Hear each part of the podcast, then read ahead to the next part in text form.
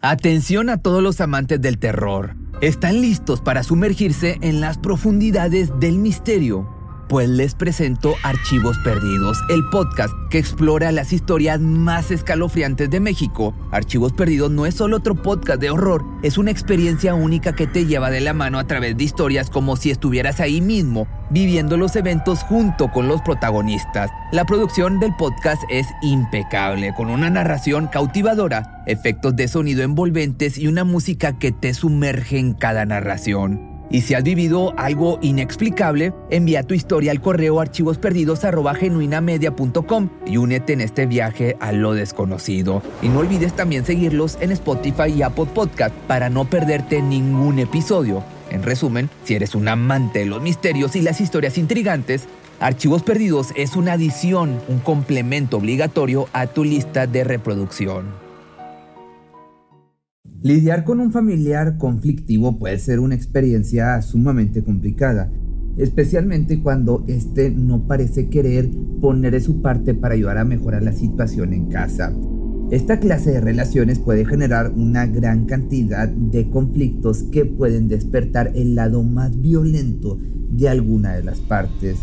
Esto fue algo que la familia Campos vivió tras abrirle las puertas a su conflictivo sobrino Patrick, que, a pesar de ser bienvenido con los brazos abiertos, decidió acortar su estancia en este mundo mientras tomaba fotografías y videos del acto para presumir con sus amistades cómo les arrebataba la vida a sus familiares.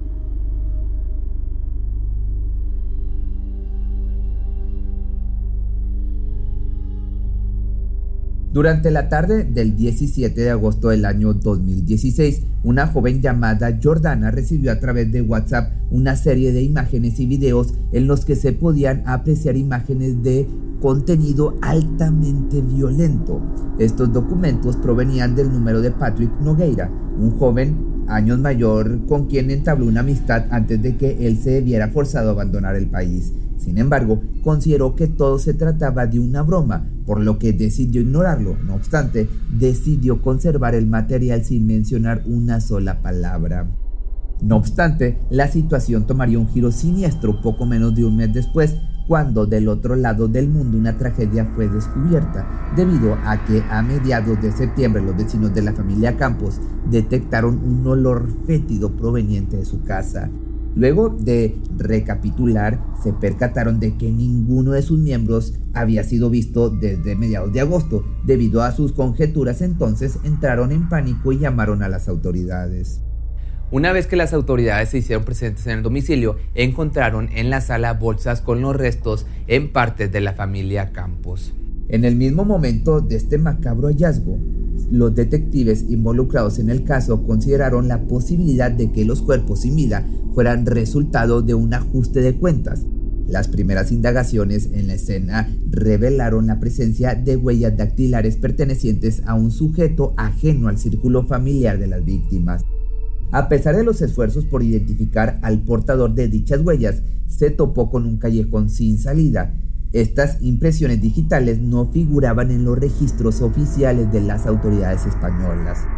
Cuando la noticia de los acontecimientos fue presentada en los medios de comunicación, Patrick Nogueira decidió que era su oportunidad para escapar de vuelta a Brasil, buscando quedar impune ante los hechos, debido a que su país de origen tiene una política muy reacia a la extradición. Sin embargo, lo que Patrick ignoraba era que la noticia recorría todo el planeta en muy poco tiempo, permitiendo que Jordana reviviera el momento de angustia que experimentó al recibir las tétricas imágenes. Presa del pánico entonces, la menor de edad mostró a su madre el contenido de los mensajes y la mujer decidió que tendrían que reportar el incidente a la policía. Los oficiales en Brasil, por otra parte, no tardaron en ponerse en contacto con la Guardia Civil Española para informarles acerca de su descubrimiento, pero lo que parecía ser un episodio de cooperación internacional se tornó en una batalla legal debido a que las autoridades brasileñas no habían emitido una orden de arresto en contra de Patrick, quien se encontraba cómodamente disfrutando de su hogar, disfrutando del producto de sus acciones.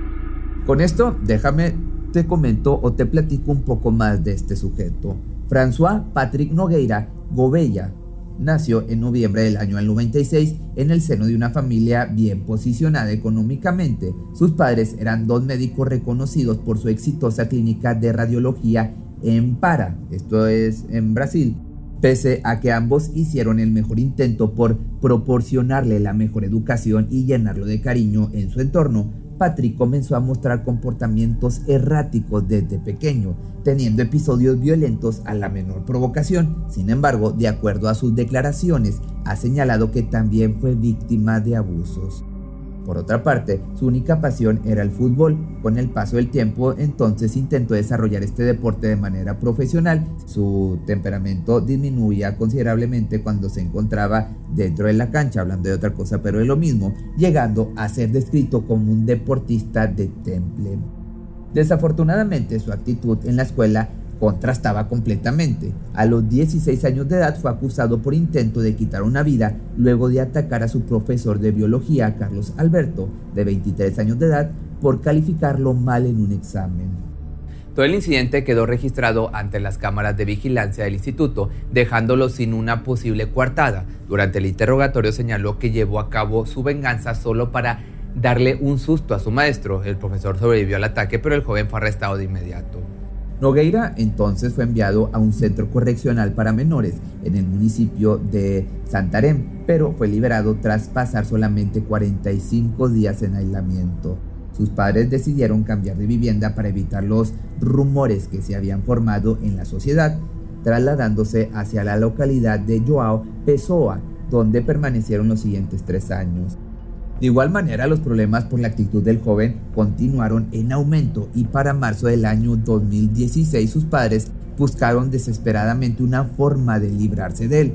En ese momento cayeron en la cuenta de que Marco Campos, uno de sus familiares, vivía en España y el sueño del joven era formar parte del Real Madrid, por lo que ambos consideraron que un cambio de aire podría ser justo lo que necesitaba para enderecer su camino. La familia de Marco, por su parte, lo recibió con los brazos abiertos, sin mostrar ninguna oposición a su traslado. Al poco tiempo, el matrimonio le consiguió una oportunidad para probar suerte en el equipo de segunda división, Juventud de Torrejón, donde comenzaría a entrenar. Pronto la familia descubrió la actitud del joven. Patrick comenzó a reñir a menudo, a menudo con su tía, Jenaina Santos, debido a que no colaboraba con las tareas del hogar, además de que su única fuente de ingresos consistía en los 5 mil euros que recibía de sus padres mensualmente. Estos reclamos provocaban que el joven estallara en cólera llegando a insultar a sus familiares en más de una ocasión, que por si no fuera poco, estos arrebatos causaban un gran sentimiento de terror en sus dos primos, Carolina de tres años y David, un pequeño de tan solo un año. Finalmente, estas discusiones llegaron al límite cuando discutió también con Campos. Yo ayudaba a mi tío fregando, para tener dinero con que comprar comida. Es un ser ruin. Me quedaban unos 650 euros que me pidió como pago de mi estancia. Esto fue lo que señaló cuando le echaron del lugar me refiero al joven. El 17 de agosto del año 2016, Patrick salió de su departamento recién alquilado en Alcalá de Henares para dirigirse al municipio de Píos, donde residía la familia Campos. Poco antes de tocar la puerta se detuvo para tomar fotografías del domicilio y enviarlas a su amigo Marvin Enríquez. Mencionando sus macabras intenciones, esperaba la llegada de su tío Marco para culminar con sus preparativos. Luego de acercarse a la puerta y ser recibido por su tía, comió tranquilamente con ella mientras los pequeños jugaban en la sala. Cuando la mujer lavaba los platos, el joven se levantó de la mesa y la atacó por la espalda, clavándole un arma cortante en el cuello. Janaina agonizaba en el piso de la cocina, pero esto solo era el comienzo para Patrick, que aprovechó el momento para dirigirse a la sala y cortarle la parte superior a los dos pequeños que se encontraban jugando. En ese momento el joven se quitó la camisa manchada de rojo, tomó fotografías de los cuerpos e incluso tomó una selfie donde se apreciaba su torso completamente manchado de rojo. Además, realizó un recorrido por el domicilio, asegurándose de grabar todo en video. Poco después tomó un descanso para enviar las imágenes a su amigo y otro par de personas quienes no respondieron ante el material recibido. Únicamente Marvin revisó los mensajes y comenzó a alentarlo a probar sus límites. Muy arriesgado. Me va a llevar para rato. Al menos usé guantes. No he dejado huellas. Si voy aquí a la cárcel está bien. No me importa. Que acto seguido comenzó a hacer en parte los restos de su familia, las puso en bolsas de basura, acumulándolas en la sala de estar. Posteriormente procedió a limpiar el piso lo mejor que pudo, esperando que su siguiente víctima, Marco, no encontrara el desorden.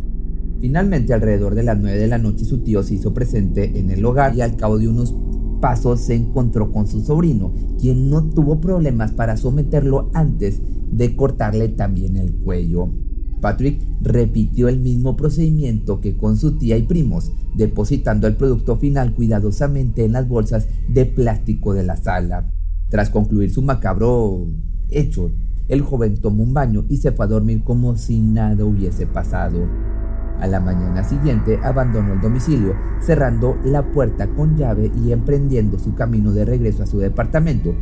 Incluso se presentó a entrenar con su equipo de fútbol con total tranquilidad e impunidad. En días posteriores, este Loco eliminó toda la información de su teléfono, pensando que esto sería suficiente para borrar la evidencia. Un mes después de estos hechos, los vecinos reportaron un olor fétido emanado del domicilio de la familia Campos, por lo que no dudaron en llamar al propietario del lugar para que acudieran a cerciorarse del bienestar de sus inquilinos. Sin embargo, al llegar el hombre prefirió contactar a las autoridades para evitar problemas. Cuando los detectives ingresaron en la casa familiar, un fuerte olor a descomposición se concentraba en la sala de estar. Su mayor sorpresa fue encontrar los restos de los pequeños también en partes. Al no encontrar señales de forzadura en las puertas y ventanas del lugar dedujeron que la familia conocía a su agresor. Además de esto, la forma en que fueron despachados les daba a pensar que el crimen pudo deberse a un ajuste de cuentas, siendo esta la primera ocasión en que contactaron a la policía de Brasil, dado que solicitaron una lista de los matones más relevantes en aquel país para tratar de establecer una posible causa. Diversos testigos señalaron a las autoridades que uno de los sobrinos del matrimonio se había mudado recientemente a la propiedad. De inmediato los investigadores comenzaron a buscar a Patrick, dado que pensaron que podría haber sido privado de la libertad o eliminado lograron encontrar su dirección y se presentaron en el departamento, pero para su sorpresa no había rastro del joven, pese a esto encontraron diversas muestras de material genético de su familia. Dos días después de que los cuerpos fueran encontrados, Nogueira fue captado por las cámaras de seguridad del aeropuerto de Brasil al ser recogido por un hombre que se presume se trataba de su padre. Poco después, el análisis forense de la escena del crimen pudo identificar muestras del ADN del joven en casa de sus familiares. A mediados de octubre del año 2016 se dieron a conocer los mensajes enviados por el sospechoso a los números de WhatsApp de sus amigos, confirmando la autoría del crimen. A partir de ese momento, las autoridades españolas solicitaron su extradición, pero sería él mismo quien volvería por voluntad propia para ser juzgado luego de ser convencido por una delegación de la Guardia Civil Española que viajaron para entrevistarse con la familia. Su principal motivo para entregarse fue que consideró que tendría una mejor sentencia en una prisión española a comparación de una brasileña. Vamos, vamos a acercarnos. Nos sentamos, yo creo que como estaba muy oscuro, arriba y... Sí.